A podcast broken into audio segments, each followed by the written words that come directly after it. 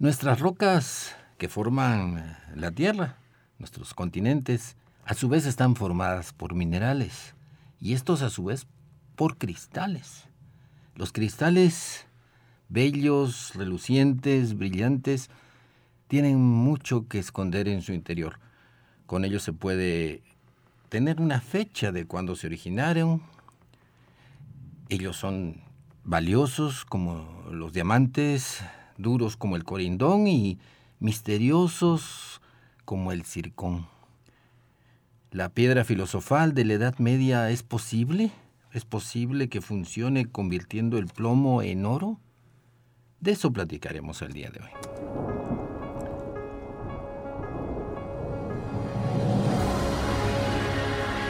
Radio Universidad presenta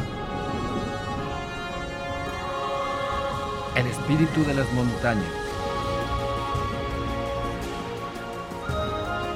Un viaje al centro de la Tierra y al pasado geológico de San Luis Potosí y México. En la conducción, Jessica Mena y Cristian del Carpio.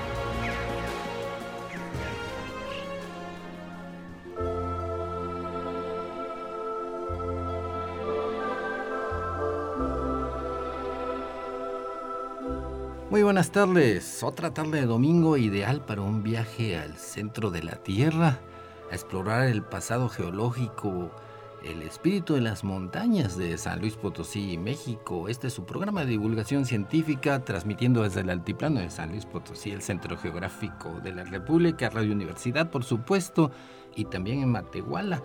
Estamos en este programa buscando darles información valiosísima sobre las entrañas de nuestro país, de nuestras regiones tan características. México es un país increíble para la investigación geológica. Jessica Mena, planetóloga, astrónoma, física. Jessica, ¿cómo te ha tratado la semana?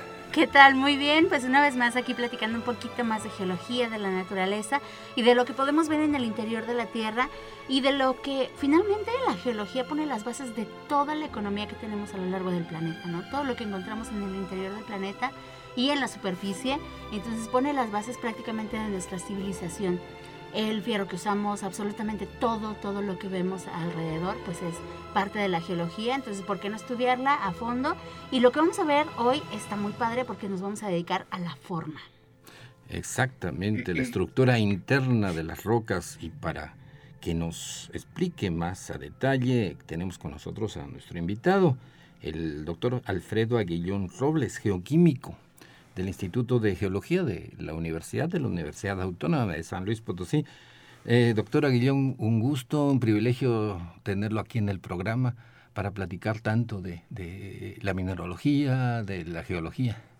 Muchas gracias por la invitación y buenas tardes. Eh, sí, más que nada es un, un tema apasionante, sobre todo no nada más lo de los minerales, sino también las formas, las formas cristalinas que pueden presentar controlado por la naturaleza, que es muy estricta y todo siempre va a estar controlando su crecimiento. Y eso es una de las herramientas que eh, utilizamos nosotros para la identificación de los minerales, ya que puedo poner así un ejemplo rápido. Si estamos hablando de un cristal de cuarzo, lo tengo de una forma y nunca lo voy a encontrar me meto así de lleno, una forma hexagonal, nunca voy a encontrar otra forma diferente que no sea hexagonal. Y siempre asociado a esa. Entonces es muy apasionante. Siempre va a haber esa forma. Siempre, el cuarzo siempre va a ser hexagonal y nunca va a haber ninguna mezcla ni nada. Es tan caprichosa la naturaleza y eso es lo que creo que vamos a estar discutiendo esta tarde y vamos a tratar de aprender en lo que traigo yo de conocimiento en este, en este tema. Todo cristal, hablábamos antes de, entrar al aire, refleja la estructura molecular del mineral este, los átomos que tiene adentro. El ordenamiento que tiene todas las sales. O sea, ¿cómo vamos a definir? A lo mejor, eh, ¿qué es un mineral? ¿Es un compuesto o una sal ya solidificada? Y algo tan sencillo, y eso lo podemos ver en casa.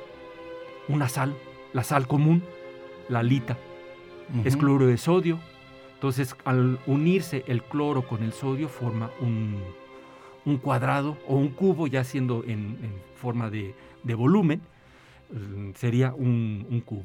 Los cuadritos chiquititos de sal son cubitos. Son cubos. Así ya podríamos a lo mejor entrar a los sistemas cristalográficos que, que controla la naturaleza. Entonces, con la sal es, son cubos. Y, y reflejan la estructura de sodio y de, y de, y de cloro. y de cloro dentro de a nivel molecular. Correcto, sí. Y así esa sal, esa sal, o tenemos la sal en grano, si lo partimos para hacer ya la que usamos ya sin la, sal molida que a veces podríamos decir, siempre van a ser cubitos, siempre. Por más que lo estemos rompiendo, siempre va a ser conservar esa forma cúbica. Como su estructura muy interna de átomos. Sí, porque eso es lo que controla, la atracción entre los átomos, entre un elemento y otro, el compartir los electrones de los orbitales, siempre va a tener siempre esa forma eh, típica de cada compuesto realmente. Podemos decir que entonces la forma de los minerales que vemos nosotros a nivel eh, meso, que es en el que nos movemos, pues está en sus estructuras atómicas, en sus configuraciones moleculares. Sí, correcto. Eso dentro de lo que ya es eh, para nosotros en la carrera de cristalografía, en la materia de cristalografía de la carrera de ingeniería en geología, eh, vemos la parte que se llama cristalografía. Y ahí vemos el ordenamiento o celdas unitarias, el ordenamiento de estos átomos, de los compuestos, y entonces, como es muy caprichoso, y lo que estaba comentando, si tenemos del sistema cúbico, tenemos seis sistemas cristalográficos y son celdas unitarias sistema cúbico, sistema hexagonal, sistema tetragonal, rómbico, monoclínico y triclínico. Y todo es el tamaño de, nosotros decimos ejes, el que separan, ahora sí, o, que conectan las caras. Entonces unos son más alargados, otros son más cortos. Eh, ahora sí, a lo, alto, pueden ser más altos, más, más bajitos. Y todo está controlado por lo que se conoce como leyes de simetría. Y el crecimiento siempre lo va a estar controlando la ley de simetría de cada sistema. Por eso va a ser imposible. Otro ejemplo que pondría es el cuarzo. El cuarzo siempre es hexagonal. Pero jamás, jamás lo voy a encontrar en forma cúbica. Porque la, la unión del óxido de silicio no es la misma de la unión de cloro de sodio, que son los dos sistemas que ahorita estaríamos mencionando. Entonces el ordenamiento, el otro tiende a ser de forma hexagonal del cuarzo y siempre va a tener esa estructura, forma hexagonal. Y podemos considerar, bueno, lo que conocemos en forma mm, natural, ah, es un prisma. Sí, prismas, caras muy verticales. Ah, es una pirámide. Sí, lo que tiende a terminar en un punto. Y así lo vamos relacionando. En el sistema cúbico sí tenemos formas muy establecidas, que eso lo conocemos desde la primaria. Un cubo, un octaedro, un dodecaedro. las típicas figuritas con las que siempre batallamos y quedamos con los dedos llenos de resistencia. Y que las mamás también andan trabajando de que, ay, mamá, que ahora me encargaron en esto y ya se van a una papelería, consiguen llevar, antes era de que teníamos que hacer el molde, pero ahora ya los venden y hacen todas esas formas. Entonces, y ahí ya vemos las formas isométricas que tienen las mismas distancias a los ejes del centro hacia las caras y todo eso, y nos ayuda mucho. Ya vamos variando. Al sistema hexagonal va teniendo ciertos parámetros diferentes que se ven diferentes en estas formas. Que justo usted nos decía que esto se ve en la mm, clase de cristalografía. Un cristal justo por eso se define, ¿no? Por su orden molecular. De manera así como muy coloquial para los que no estamos como muy metidos a veces en, en, el tema, es que si nosotros tenemos el vidrio de una ventana, le decimos vidrio porque sus átomos están desordenados, ¿no? Es correcto. Y ya cuando tiene sus átomos ordenaditos en alguna de estas figuras geométricas es cuando le llamamos cristal. Es correcto, sí. Inclusive hasta el todo lo que es un cristal es todo su ordenamiento de los átomos, así como para formar estos cristales. Y a veces también, curiosamente, vamos a, a, un, a comprar un cristal, porque ellos le llaman a, un, a una vidriería, y dicen, ah, es cristal, y a uno sí se... Yo sí me destanteo, porque no... Y realmente eso fue enfriado muy rápidamente ahí está la diferencia. Y entonces también el enfriamiento lento, eso es lo que provoca este tipo de cristales. Por eso dicen vidrio de cristal de roca y vidrio eh, normal. Sí, a veces, a veces también usan esa terminología. A mí me sorprendió ver que en sí el vidrio de nuestros cristales de las ventanas con el tiempo se, se dobla, se mueve, como que se derrite. Puede ser que sí pierdan las propiedades, sí, son fluidos. Puede ser que sea muy diferente del, de lo que sea la forma natural, porque pues realmente se enfrió así muy, muy Sí, porque encontraron en estas tumbas de Egipto, en las pirámides, botellas de cristal que se habían aplastado como si fueran de cera. Y estaban aplanaditas. Se dicen, toma más o menos dos mil años que una botella se aplaste. Sí, claro, no es que ahorita pongo el vidrio de la ventana y en tres meses ya va a estar derretido, tampoco. Sí, también este, el calor que pudo haberse generado y eso también puede ser. Cuando se me viene a la mente eh, que en, en, como en el siglo XVI por ahí, en España se comercializaba lo que conocían ellos como vidrio, pero realmente era calcita. Eran láminas de calcitas, ellos lo trabajaban muy bien o, por características se iba, se iba desprendiendo en capas y entonces casi ah, pedían qué dimensiones quieres y lo ponían como ventanas. Como, porque, como cortar una cantera, ¿no? Exacto. Y entonces eso lo utilizaban como vidrio mm, para, bueno, para aislar eh, lo que era el clima exterior al clima interior. Y, eso lo conocían. Eh, ahí fueron de donde empezaron las primeras. Y entraba la luz, pero sí. Eh, y se bloqueaba el clima. Y ya cuando descubrieron cómo hacer el, vidrio o el cristal para ventana, eso ya, ya perdió ahora sí la popularidad, ese tipo de... También se decía la mica, ¿no? Mica era como un cristal para juguetes, algo me acuerdo, imagínate por, de cuánto. Por eso es el nombre, mica, porque es muy delgadito, muy delgadito, mm. ¿sí? Y nada más que esas tienden a ser más oscuras, ¿no? Todo depende de la composición, ¿no? Sí, no van a ser tan translúcidas, tan transparentes. Exacto, sí. Cuando uno piensa en cristales eh, así brillantes, piensa en diamantes. El diamante es, eh, pareciera mentira, eh, es del carbono, de, como del carbón negro, y del lápiz. ¿Cómo es posible que un diamante sea tan brillante, tan traslúcido, que hasta refleja colores y venga del carbón? Bueno, el diamante sí es, eh, los tres, vamos a hablar de la misma composición. El diamante, su composición es carbón es, un, nace como símbolo químico, ¿no? Todo él. Todo eso. Y el, y el carbón que se transforma a diamante es el grafito. Porque de mm. carbón tenemos varios tipos, eh, lignito, grafito, turba, eh, antracita. El grafito, sistema hexagonal, como estábamos hablando ya de sistemas, y así como una forma hexagonal muy típica. Ajá. Pero al momento de ser sometido a alta presión y a alta temperatura, es como se puede hacer más traslúcido y se transforma al, ahora sí a la forma cúbica. Ah. Sí, por eso es otra de las cosas. Casi es muy difícil que cambien estas eh, propiedades, pero ya someterlo a presión y a temperatura, sí cambian las estructuras. Y entonces ahí el diamante es de sistema cúbico. Como la sal. Sí, exacto. Como las y, hay cristales, nada más que ahora no, este, no me lo quise traer. Tengo mi diamante en bruto que decimos y es un cubito, un cubito. Pero es que mejor no, hay que ver también la belleza de los cristales naturales. Natural. En las películas se descubren una mina por la cual se están matando todos los, todos los personajes y sale ya cortado. El diamante que uno lo ve así como... pues le llaman mm, brillante, ¿no? Ese ya, ya el que está, ese ya está transformado. Por eso también hasta hay que tener cuidado. Que ver que los cristales naturales eh, son perfectos, pero no tan perfectos como si vamos a una tienda eh, o en diferentes lugares podemos encontrar que ya se ven que están pulidos. Claro, ¿Sí? que hasta con corte princesa y corte no sé qué. Correcto, y, las caras tienen ciertas ondulaciones, a veces son pequeñas imperfecciones. Y ahorita que hablábamos también de imperfecciones, el, el, diamante a veces llega a tener imperfecciones, sobre todo que tienen este, un centro oscuro sería de grafito. Ah, Entonces, y yo le daría. Sí, y yo le daría valor, porque sé que de ahí es de donde, del grafito es de donde viene.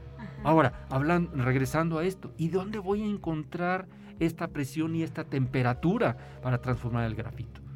Pues cerca de 2.300 kilómetros de profundidad. Un montón. Sí, está en el manto, en nuestro manto del, del terrestre, pero ahí cuando estamos hablando de geología hay celdas de convección, entonces Ujú. lo caliente tiende a subirlo y lo, lo sube al nivel entre manto y corteza, y a veces por conexión de un volcán, aunque hay varias teorías de cómo se originan los, los eh, diamantes, y entonces el, ya después por un volcán que es típico en, en- en África, que hay diferentes volcanes que, se- que en una época estuvieron a lo mejor con una corteza muy delgada, llegó hasta la superficie. ¿Sí? Porque estamos hablando, se dan en esas rocas casi de 2.300 millones de años, aproximadamente, o puede variar un poco más. O sea que Va todo, subiendo de poco en poco. todo diamante que por ahí uno lo regala o le regalan tiene miles de mi- eh, millones de años. Podría ser, porque vienen de las famosas rocas que son, se llaman kimberlitas. Son rocas Kimberlita. ígneas eh, que se dan en los volcanes y ese es el tipo de, de roca que genera ese tipo. Ahora, hay otra teoría del diamante que, como es también eh, alrededor de los 2.000, 3.000 años, 3.000 millones de años, que realmente lo que, se, el, que las rocas capturaron el dióxido de carbono y que de ahí eso lo transformaron también, se transformó en diamante. El carbón ese que, que existía, como que se precipitó. Y ese carbón fue el, es una de las teorías que utilizan a veces ahí en, en África. Eso me lo comentaba ahí un compañero que él sí visitó una de las minas de, de- de- de diamante allá. Digo, yo conozco más, ese sí lo leí en un artículo en donde era eso de, de las kimberlitas, que era recirculación del manto para llegar a un nivel superior y habiendo la oportunidad, pues llega hasta, hasta la superficie. Tantas leyendas, eh, crímenes, misterios de los diamantes. La película Titanic se basa en... Claro. Así es. Y sin embargo, el, también otro tipo de cristal que a veces lo quieren confundir con el diamante, que incluso dicen, no son diamantes, son circonias. En forma despectiva, resulta que el, cir- el circón tiene muchas cosas que informan sobre tiempos pasados. ¿Qué tiene la circonia o el circón para ser tan importante más que el diamante desde el punto de vista científico? Aquí en este caso yo lo distinguiría entre diamante y circón, yo le llamaría circón o circonia como gusten, son sistemas cristalográficos. En el, en el diamante es, es sistema cúbico, en el circón es sistema tetragonal. Es una, vamos a decir, es un cubo alargado, Ajá. más largo, eh, siempre, eh, vamos a decir, un eje vertical, sería más alargado para formar eh, una- prismas más cuadrados, ¿no? El- entonces, es muy importante científicamente porque el material donde se encuentra el circón, ese nos ayuda mucho para hacer métodos isotópicos, para obtener la edad en el material que esté útil, que esté asociado. Ah, que eso es bien padre, es bien interesante. Sí, ¿Cómo sabemos la edad de las rocas, no? Digo, nadie estuvo ahí como para verlas y menos a esas profundidades para saber de dónde salieron o cómo se formaron. Entonces, ¿cuáles son los métodos de detección que tenemos? Sí, el circón eh, o la circonia tiene por naturaleza mucho contenido de uranio. Mm. Entonces es un mineral, es, es un elemento radioactivo y eso es lo que ya eh, con diferentes equipos eh, se funde el cristal para liberar el uranio y hacer la medición y luego ver otra cantidad, eh, cuánto torio o cuánto plomo tiene. Entonces esa relación de torio y plomo se supone que son derivados del decaimiento del uranio. Exacto, que todos estos eh, elementos con el paso del tiempo van cambiando su estructura, ¿no? A eso se le llama el decaimiento. Decaimiento isotópico. Son Sí. relojitos dentro del cristalito. Correcto, sí, correcto. Y ya de todos, de cada uno se sabe perfectamente cada cuánto tiempo cambia este elemento, ¿no? Porcentajes. ¿no? Por- Ajá, Sí, ya, sí, ya, porque- porque ajá. tienen una constancia de decaimiento y eso se transforma ahora sí a tiempo y con eso podemos calcular realmente el tiempo que se originó ese cristal. Y me imagino que unos se pueden usar incluso para edades tempranas y otros que a lo mejor tengan un tiempo mayor de decaimiento para objetos ya mucho más antiguos. Correcto, sí. En ese método de uranio-plomo sí se llega a utilizar para miles de años, Ajá. pero también para millones de años y miles de millones de años también. Órale, o sea, Sí. es el, el, Sí. el que le dicen, el de todos los moles. El ajonjolí de todo. El No, es que hay diferentes métodos, pero el, sobre todo ahorita que hablaban del, de la de las de circonia se utiliza para eso, pero también hay otro que se llama apatito.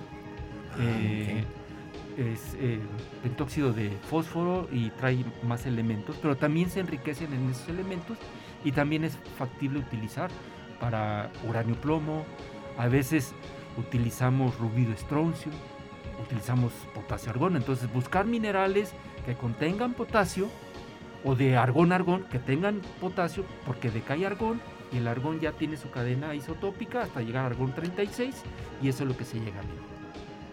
Entonces por eso la importancia y también conocer las estructuras de los cristales, que, porque ahí es donde se albergan, ahorita como hablábamos de en la estructura interna, en la estructura interna de puede ser un, lo- un anión o un catión, puede, eh, sobre todo los cationes, los de carga positivo, positiva, salen de la látice de, de un cristal y entran elementos importantes como el uranio, como el plomo, y entonces eso es lo que ayuda. Rubidio, el estroncio, y entonces eso es lo que ayuda para medir estos decaimientos isotópicos. Y que el- al final lo vamos a transformar en el tiempo, el- en el material que puede estar asociado. Para fines científicos, el circón es mucho más valioso que el diamante. Vamos a eso. Pues sí, en este caso sí, nada más, bueno, el diamante pues por la belleza realmente y lo que siempre andan buscando, Y, y la tradición. algo que esté muy pulido. pulido, ¿no? Eh, me acuerdo que dicen el diamante es el mejor amigo de las mujeres. Sí, bueno, ya, sí, No, el diamante es muy especial. Hay, como decíamos, hay cantidad de leyendas asociadas. ¿Y el corindón? ¿Qué es el, el corindón? El corindón es un, es un óxido de aluminio y eso también es una parte donde lo, lo, lo utiliza, eh, tiene, también podemos hablar de usos.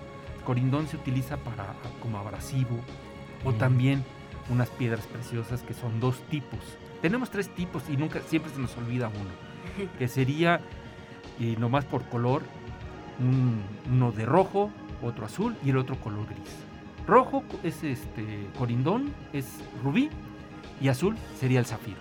Y el color gris sería el, el esmeril, también es de Ok. variedad de corindón. Y cuando estamos hablando de propiedades, a veces hablamos de dureza. Ujú. La dureza que puede tener el elemento, la resistencia a una raya o, o a la dureza al momento de ponerle algo cortante, entonces esa puede ser la dureza.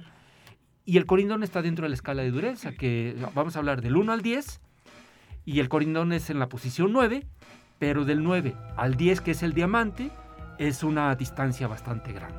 El otro sí va si nos vamos de talco, yeso, calcita, florita, patito, eh, cuarzo, topacio, corindón y diamante, por ahí a lo mejor me falta alguno, esos sí van casi paulatinamente.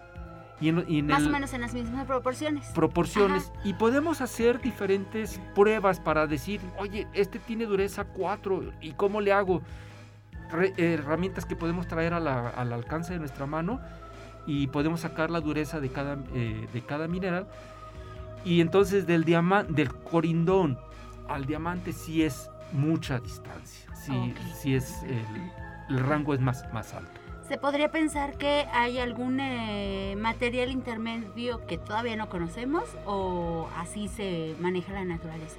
En la naturaleza sí se ha conocido. Ne- eh, y desde que. Mm, desde el siglo XVI estábamos hablando. Bon, este.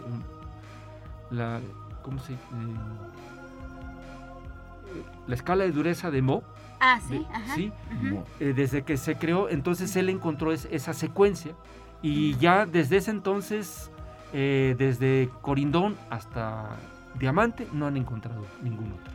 Sí, y siempre, ya con el avance de la, de la ciencia, que nos digan, ¿es algo intermedio? No. Ok.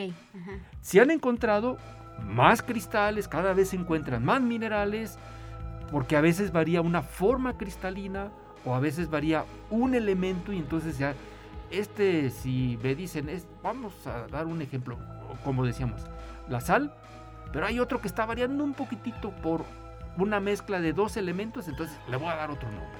Ajá. Pues pero yo, hay que meterse más a la parte interna. yo me puedo sacrificar a que me regalen unos cuantos corintones, rojos o azules en Navidad. No hay ningún problema. Por mí está bien. Pero la belleza es la forma natural también, no, no Claro.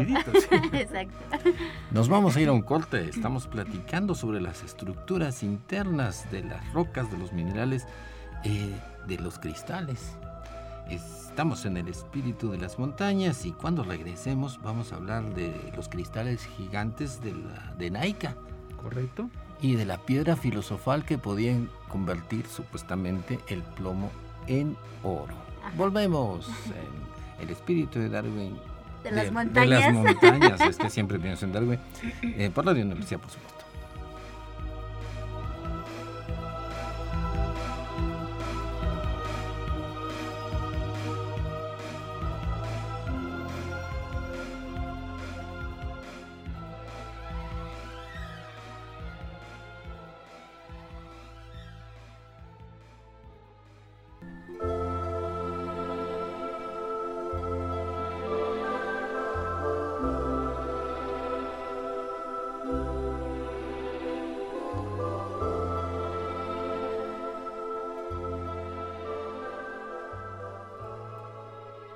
Estamos de regreso en su programa El Espíritu de las Montañas, desde la Universidad San Luis Potosí al mundo entero. El día de hoy, platicando de pues, cosas universales como los cristales, la estructura interna de nuestros minerales y rocas, y de cristales tan, tan especiales como los diamantes, ya vimos de los circones y demás con el doctor Alfredo Aguillón Robles del Instituto de Geología de la Universidad Autónoma de San Luis Potosí.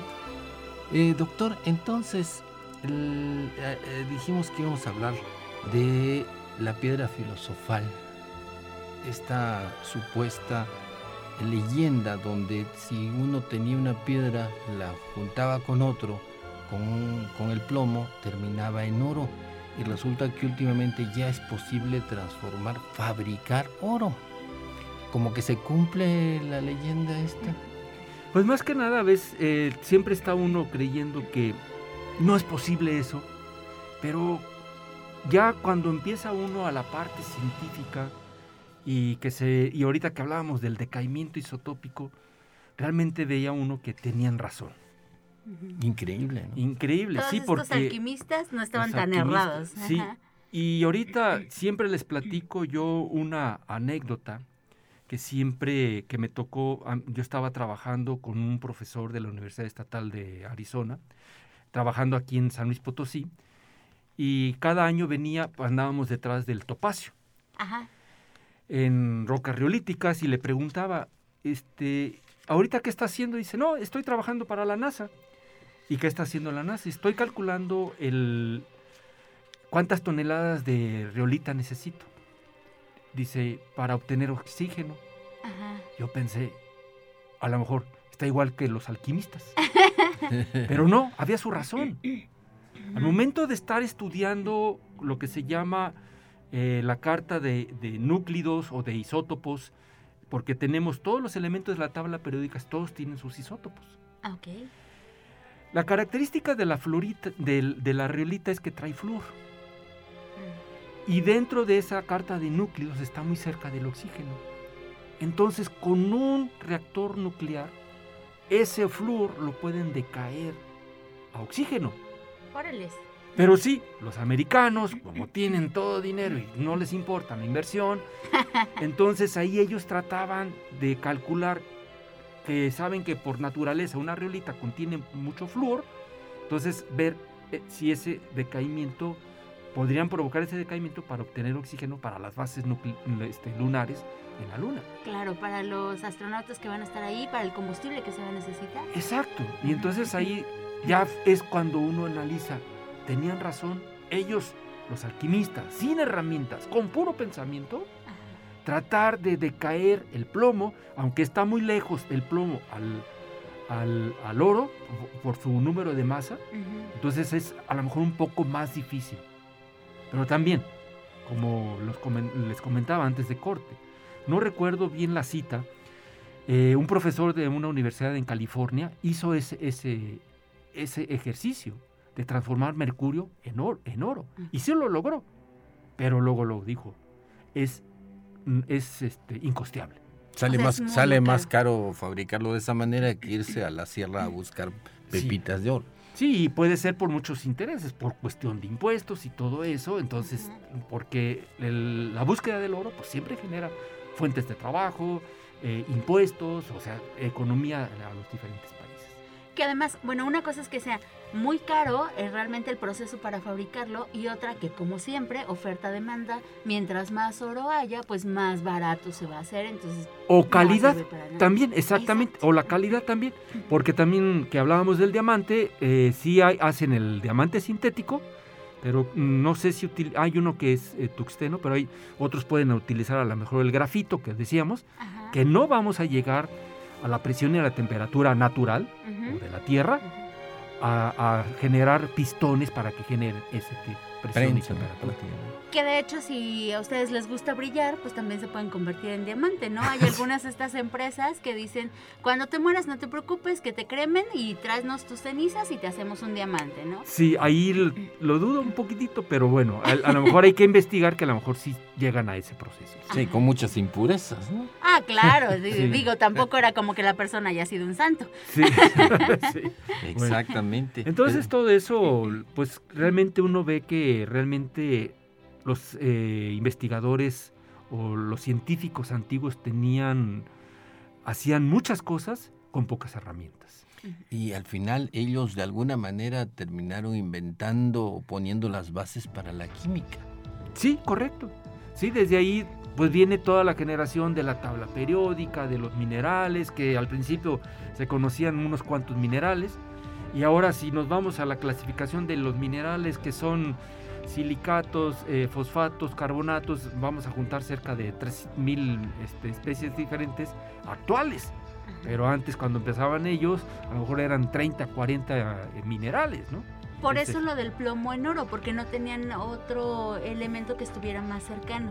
Sí, y eso, podía el plomo, pues porque también era mineral nativo, el, porque conocemos así como elementos nativos o minerales, que son oro, plata, plomo, cobre, zinc, y entonces el, el oro era un poco más al alcance, y ahora ya se dan, conocen que galena, este, eh, carbonatos, hay otro que se llama cerucita, de- dependiendo, ya son más como sales, y antes se hablaban más como elementos de forma natural, este, nativa. Sí, los elementos en sí se parecerían, porque recordemos para nuestro, nuestros queridos oyentes que los, eh, los elementos solo se diferencian por el número de protones en sus núcleos. ¿Sí? Entonces, eh, básicamente los protones de todos los elementos que conozcas son iguales, solo que en los núcleos de los átomos cambia ese numerito. Y cambia lo que sería el neutrón. el neutrón. el protón es- se mantiene sí, igual para eh, los junto isótopos. con los orbitales que son los electrones de carga negativa y lo que varía es el de carga neutra, que esos son los este, son los isótopos.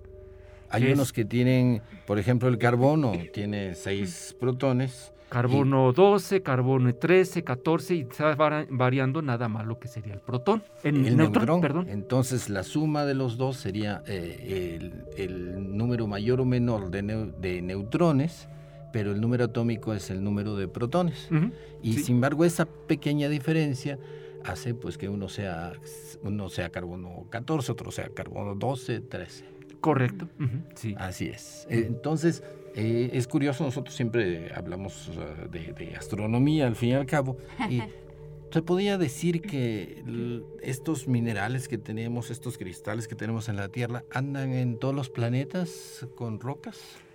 Sí, curiosamente, el, bueno, eh, acabo de tener a un estudiante que estaba haciendo la búsqueda sobre micrometeoritos. Ajá. Y entonces se encontraba algunos. Y, y ya hablando con ella en cuestión de mineralogía, me dice, es que hay, eh, traen este níquel o traen este olivino. Y entonces el olivino lo encontramos en, aquí, en, inclusive hasta en San Luis. Ese Eh, es hay el un- verdecito. Es un- uno verde, dos, Sí. dos tipos, hay de dos tipos, fosterita, fayalita, es sistema, sistema tetragonal, Ok. de esta forma, igual que el topacio. Y Que son también entonces, como re- rectángulos, ¿no? como Alargados, rectángulos, ajá. o, o también Bueno, en 3D. en- dice una persona que da, un profesor de, de la universidad, una universidad española, dice como una cajita de, de zapato, Ah, claro. ¿sí? Ya para ubi- ubicarnos, Para diferenciarlo del diferenciarlo. Ajá, claro. Y entonces ajá. el, el olivino proviene casi, eh, comúnmente donde está un poco más en equilibrio es en el manto. Y por medio de diferenciación del magma que va a- tiende a subir hasta la superficie, el- llega, el, entonces lo vemos en el exterior, Ujú. en la parte superior. Y aquí cercano, los volcanes, a lo mejor no sé si algún compañero ya vino a platicar sobre los volcanes aquí en San Luis, de la joya honda, la joyuela. Ujú. Eso al momento de hacer erupción trae material del manto y Mm. está muy enriquecido en olivino. Y hay dos tipos, uno verde claro y otro oscuro. Y no, me, no recuerdo, pero es- se conocen como fosterita, fayalita, que es un silicato de magnesio, y el otro es silicato de hierro. Ok. Y entonces en los, meteo- en los meteoritos encontramos también acondritas a- y condritas y que traen mucho silica- este, man- este, olivino. So, principalmente el de magnesio es el que trae. Sí, Y, y es- y llega a traer algo de níquel, níquel natural, este, como es de los elementos nativos, entonces también llega a traer níquel a veces. sí, uno piensa, eh, la química que uno estudia es, es válida aquí y en la galaxia más lejana. Es increíble eso. La física y la química de este universo funcionan igual en todas partes. Hasta Ojalá donde que sabemos. también la biología. Y es, y Sí. es que hablar, hablar de la química y del origen del- de los elementos, desde lo que sería la gran nebulosa, la explosión, que y todos dicen que son las partículas que están flotando, son cargas positivas, cargas negativas, neutrones también. Al momento de atraerse se empiezan a generar los elementos y ya el que es el de mayor abundancia en el universo, el, el hidrógeno helio, pero juntamos dos hidrógenos forma helio, eh, helio, helio, eh, este, berilo 4 y así, y podemos generar toda la tabla periódica al momento de sumar las, las masas. Y eso, y entonces, lo que estábamos hablando, al revés, dividir esas masas, podríamos ir generando a lo mejor otros elementos. Ajá. ¿Sí? Que es a lo mejor lo que, lo que, lo que empezamos eh, ahorita en, en esta sección, el pensamiento de los alquimistas, ¿no? Fraccionar esas masas y a lo mejor podríamos llegar a generar lo que andamos buscando, ¿no? Ojalá. Pues, esperemos. Sí, pero pues siempre tiende a ser un poco más difícil o más Ajá. incosteable y todo. Eso es lo, lo de siempre. Mejor la forma natural. Sí. Y, y todo el romanticismo de que viene de la Tierra es Sí, sí, claro, auténtica. ¿no? En, en la Tierra, en la corteza terrestre al menos, ah, el elemento más común es el silicio. ¿Es correcto? Junto con el oxígeno, el óxido de silicio, que es Sí, el cuarzo. El- en una época casi siempre hablábamos del cial, que es sí. silicio y aluminio. Entonces son silicatos de aluminio. Entonces, eh, todo esto de la clasificación de los minerales, todo depende eh, de sus principales componentes. Entonces, el, el silicio y aluminio es lo que se generan también principalmente, silicatos, que son los que gen- generalmente forman todas las rocas. Desde rocas ígneas, desde rocas metamórficas, bueno, tenemos rocas sedimentarias, que esas son más que nada derivadas de precipitación química, pero también llegan a traer algo de cuarzo, aunque sea cuarzo amorfo, o porque también a veces discutimos compañeros, bueno, ¿y, por qué a veces tenemos cuarzo? Pues son cuarzo en gel, ¿sí? Eh, y se deposita en un medio me- semifrío, y de todos modos ya cuando se enfría más, pues se queda ahí como, no, no como cristal, como lo conocemos, sus prismas, sus pirámides, Ajá. sino más amorfo también. Mm, Ok. Sí. Más desordenado. Más, un Ajá. poco más, porque, porque no tener así mucho calor, vamos a decir, que, que le dé oportunidad a, enf- a enfriarse, ¿no? Ajá. Y Me acuerdo de una clase de geología, pues, pero eh, en, biolo- en biología, ¿no? Nos decían que el zafiro, las esmeraldas, las amatistas es simplemente cuarzo con impurezas. Sí, a veces aumenta un elemento que le dé el color, ¿no? E- Exactamente, uno los ve y dice, qué diferencia, joyas de diferentes tipos, y al final simplemente es el mismo cuarzo, pero con diferentes impurezas de fierro o de... Titanio o, o algún otro elemento, vanadio, algunos de esos, porque el silicio puede, mm, al momento de la estructura, puede quedar, salir de la estructura y entran otros elementos con la misma característica, tamaño, eh, lo que le llaman radio iónico, valencias, entonces pueden entrar y eso es lo que podría dar este, la coloración. Aquí traigo el ejemplo que sería un cuarzo ahumado. Ajá. Muchos dicen que el- este es derivado que a lo mejor por titanio, Ok. ¿sí? que ese puede ser lo que le dé un poco la coloración oscuro. Tenemos otro que es cuarzo amatista, cuarzo rosado. Entonces un elemento que esté entrando dentro de las látices es lo que le puede dar el color. Y causa toda esa emoción que causan las piedras preciosas. Sí, Es curioso, el humano eh, es atraído por eso. Igual, como descendemos de los primates, los primates si les ponen piedritas y ponen una de color, eh, se atraen por la de color. Y dicen. ¿cómo a poco le encuentra valor a, a un rubí? Eh, los experimentadores deben haber eh, estado muy atentos que no se lo vaya a comer.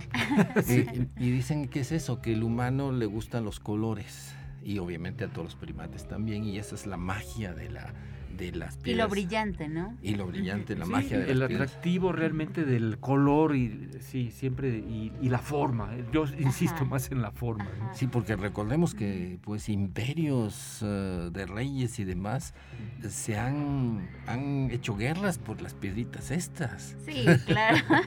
Han tenido un valor increíble. ¿no? Sí, sí. Es no, no, no solamente geológico, sino eh, esa, esa maravilla que el, el- el humano eh, siente cuando ve piedras preciosas. Sí, correcto, correcto. Dentro de la forma tú mencionabas una cueva muy famosa a la que, ah, bueno, yo tengo muchas ganas de ir, pero ya no se puede, ya no se puede visitar esta Naica, cueva. en Chihuahua, donde hay esos cristales del tamaño de camiones. Ajá. Sí, así largos y enormes. ¿Cómo ocurren, hablando de cristales, uno piensa pues pequeñitos, ¿no? Que, quepan en la mano. Sin embargo, en esa cueva, aquí en Chihuahua, resulta que había unos cristales y que parecían casi edificios acostados. Es correcto, es ah, ahí se conoce como la cueva de los eh, de las espadas. Mm. Es selenita, es eh, cristales de yeso. Es una variedad de yeso. Y genera, en- no me traje mi cristal de selenita para que conocieran, porque sí tengo uno de selenita. Y sí se generan, pues hasta de, yo creo que de una circunferencia de, de unos 10 metros. Órale. ¿sí? Son cristales alargados, em, no, no tanto, pero sí son cristales muy alargados. Ajá. Y llegan a tener hasta de 10 a 15 metros de, de largo. ¿sí? Ajá. Pero eso ahí uno entiende que fue la tranquilidad con que crecieron. Mm. Ah, ok. Porque nosotros podemos generar en 24 horas una sal, sobre todo ah, podemos utilizar sulfato de sodio, eh, calentarlo y dejarlo reposar y al día siguiente a ver qué pasa. Y, y Ah, se claro, forman los sí, cristales. Hay algunos experimentos en el que se ponen los minerales, se le pone un hilito que se llama el jardín de cristales y ahí van creciendo, ¿no? Exacto. Y entonces ahí, pues es la tranquilidad con que fueron creciendo, creciendo, creciendo. Eh, vino una, en- una vez nos dieron una conferencia en el Instituto de Geología, eh, uno- un ingeniero geólogo egresado de aquí de San Luis Potosí, que trabajó en la mina de Naica y tuvo la oportunidad de ingresar, no me acuerdo si él estuvo también dentro de los descubrimientos, y, y entonces el- ya han hecho documentales porque son extraordinarios. En el mundo. en el mundo. Y entonces le preguntaba la edad, dices que lo, le calcularon como 50 millones de años más o menos. Entonces ahí se ve la tranquilidad con que Aparentemente eh, lo dejaron, eh, desafortunadamente se llena de agua, Ajá. lo dejaron de bombear que porque le salía muy incosteable a la mina, Ajá. pero dicen que otra vez ya empezaban a bombear, entonces ya quedan a- al descubierto. Estaban sumergidos. Eh, entra en un ambiente acuoso y entonces, pero pues hay que entrar ahora sí con muchas seguridades porque parece Sí. que no pueden estar más de 5 minutos porque es temperatura muy elevada, a 60, se- 65 grados, no, no tengo idea. Muy entonces húmedo. provoca deshidratación, hay que entrar con, con oxígeno y todo para tratar de aguantar. ¿sí? Una Sí. maravilla geológica realmente. Sí, y hay que, pues hay que entrar con todas las eh, recomendaciones y gente que conozca, ¿no? Realmente. Y yo creo que nada más entra cinco minutos y lograste, si no, vamos para atrás. Y la selfie y ya. Exacto, no, ni siquiera, no, no, no, no, la selfie es una tontería, no, nada más por el turismo no, cuando hay que visitar uno de estos lugares naturales, alguno de los ecosistemas, alguna de estas rocas, hay que ver la naturaleza, el cómo se formaron, llevar la información de qué es lo que estamos viendo y cómo lo podemos apreciar mejor, ¿no? Sí. Como dice Doc, de preferencia ir con especialistas y que sirva de algo la visita, que no vayas nada más como. Tontear. Sí, Sí, a ver, ya eh, al ver el sí, interés y- científico y turístico, todo lo que es. Ajá. Sí, si uno conoce de eso, de- quiere, tiene que informarse para valorar, valorarlo realmente. lo Y que es. respetar, tam- eso es Ah, otra, claro. otra de las partes importantes. Todo lo que, si voy a una caverna donde hay estalagmitas, estalactitas, pues voy a respetar, porque realmente la naturaleza tardó mucho tiempo en la construcción. Aunque sea una estalagmita de Mm. 10 centímetros, deben de considerar que a lo mejor eso tardó 100 años. Ajá. Y que no nos sirven de nada finalmente tenerlos en la casa. Es mucho más el privilegio de que estén en su entorno natural y de que cuando los especialistas vayan y los estudien, pues puedan encontrar todas estas formas ahí. sí. ¿no? Sí, en, en la casa se seca y parece una piedra. Y, Sí, alguien no va a faltar y lo va a tirar, lo va a poner de Ah, cuña es en una la piedra puerta. y ya va para Ajá. y sí, también en espeleología hay muchas eh, formaciones, eh, sobre todo en México, con tantas cuevas. eh, increíbles, ¿no? Hay bolitas, estalactitas, Sí, estalagmitas, columnas, cortinas, es fabuloso y de alguna manera a veces la gente pues ignorante realmente se las quiere llevar como si fueran a, a tener ese brillo que tienen naturalmente porque están eh, están húmedas. Sí, y hay que educar a la, a la gente, que realmente vean la belleza en donde se encuentra, ¿no? Sí, pues que haya la oportunidad de obtener el cristal fuera, pues bueno, ahora sí conservarlo y no nada más ahí, sino ver, estudiar su forma y, y ver la belleza que puede representar cada mineral. Es eh, exactamente como dices Jessica, es, eh, hay que valorar nuestra riqueza geológica también en belleza. Sí. Hay que apreciar eso. A manera como de resumen y como muy coloquial para el público que, que nos escucha, entonces, ¿qué es un mineral? Es una, una puede ser sal solidificada ¿sí? o un compuesto, ¿sí? pero ya solidificado y siempre el crecimiento está controlado por la naturaleza. No es un, un crecimiento al azar. ¿sí? Como Sí. dimos el ejemplo del cloro de sodio, siempre va a ser cubo, un cubo. Y la naturaleza tiene sus leyes, de, en este caso de, para hacer materia. Sí, Eh, eso es impresionante y al ver, a, a mí me impacta bastante, al ver un cristal uno está mirando a nivel átomo. Sí, ya nosotros ya lo vemos en forma extraordinaria, porque realmente esa unión se da de un tamaño de eh, mili- milimétrico, todavía más pequeño, Armstrongs, que es lo que lo están midiendo así, súper pequeñito, pero esa unión es lo que ya desde ahí empieza esa, ese cristal, desde esa, de esa eh, celda unitaria que conocemos, infinitesimal. Sí, desde el tamaño de un granitos de arena hasta el Más tamaño- pequeño Ah, todavía. no, sí, sí, de los que uno puede ver. Sí, hasta exacto. los cristales. Una arcilla así, porque el cristal así muy pequeñitos, ¿no? Sí. Y pues el- los cristales siguen siendo misteriosos, siguen siendo bellos, nos atraen. Y podemos hacer cristales. Y ya podemos, pero como usted dijo, algo muy interesante, de alguna manera lo natural tiene otro valor más profundo. Sí. Pues eh, nos tenemos que ir, se nos acaba el tiempo. Una plática apasiona increíble, uno. doctor. Sí. Sí, sí, se nos va de volada porque estuvo muy interesante. Ya sabe, usted puede escuchar esta misma plática.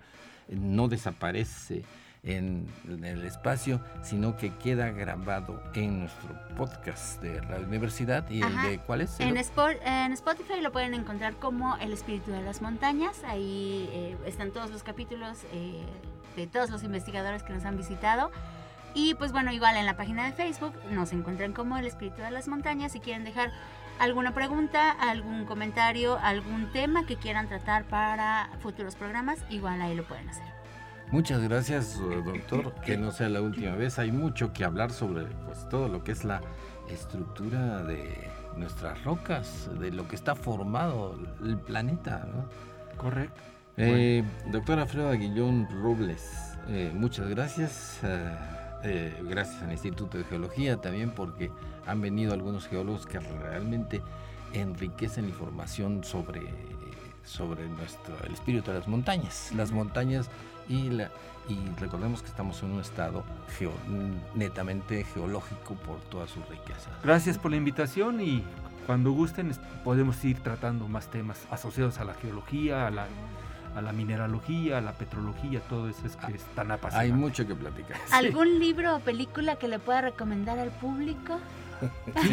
hay, hay, varios, bueno, eh, están los de ciencia ficción también, que ahorita hablábamos de Julio Verne y todo. Julio Verne, no se pierda. a veces cree uno que hay pura fantasía, pero a veces llegan a tener su punto de realidad, ¿no? Julio Verne yo creo que eh, enamoró a muchos geólogos para que eh, practicaran esta, esta profesión tan interesante. Se trata de, lea Julio Verne, Viaje al centro de la Tierra, no se lo pierda, es fabuloso. Nos vamos en el espíritu de las montañas. Nos vemos la próxima semana. Hasta, el próximo domingo. gracias. gracias. por su audiencia.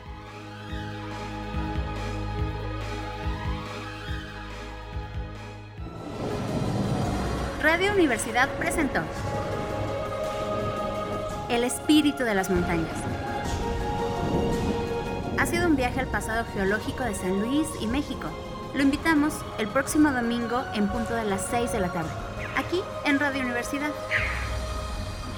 En la conducción, Jessica Mena y Cristian del Carpio.